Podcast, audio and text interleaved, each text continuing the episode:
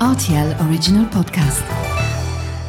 Salut, c'est Mathieu Lopez. Bienvenue pour votre journal du sport de ce lundi 24 avril 2023.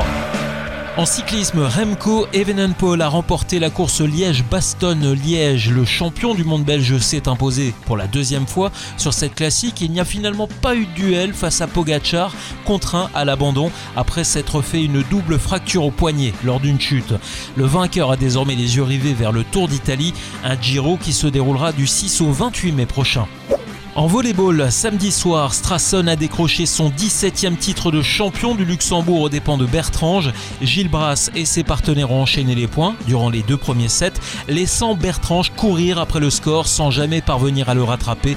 Le début du troisième set a certes été un peu plus accroché, mais Strassen a fini par se détacher encore une fois pour aller rafler son 17e titre de champion du Luxembourg. En tennis, Carlos Alcaraz, deuxième joueur mondial, tête de série numéro 1, a conservé son titre sur le tournoi ATP de Barcelone. L'Espagnol a battu Stefano Tsitsipas sur terre battue en deux manches, 6-3, 6-4 et 1h20 de jeu. L'Espagnol remporte ainsi son neuvième titre, le troisième de l'année, après Indian Wells et Buenos Aires. Le marathon de Londres avec le Kenyan Kelvin Kipterm qui s'impose avec le deuxième meilleur chrono de l'histoire. À 23 ans, il a réalisé la deuxième meilleure performance de l'histoire à 16 secondes seulement du record du monde. En football, le FC Metz jouait la 32e journée de Ligue 2 samedi après-midi au stade Geoffroy Guichard. Les Messins ont gagné 3 buts à 1 face à Saint-Etienne. Les buts messins sont signés Georges Mikotadze à la 10e et 26e minute.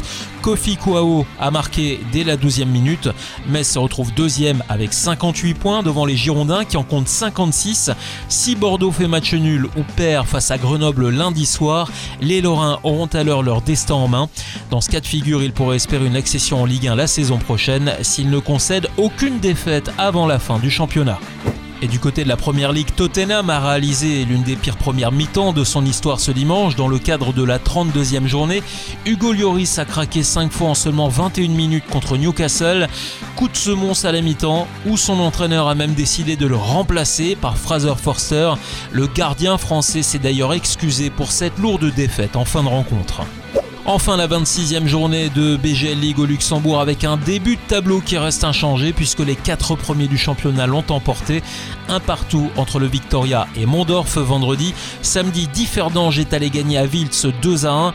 Dimanche, gros carton de Dulange qui bat Monderkange 5 buts à 1. Le Swift, leader au classement, a fait encore plus fort en battant Karjeng 6-0 sur sa pelouse. Victoire de la jeunesse 3 à 1 sur le Fola. 3 à 1 également en faveur du progrès, troisième au tableau qui accueillait Etseya. Ostert qui joue à domicile a été battu 2 à 0 par Pétange. Enfin le Racing Union qui occupe toujours la cinquième place a été battu 1 0 par Strassen. Voilà pour l'actu sportive du week-end. À lundi prochain pour votre journal du sport.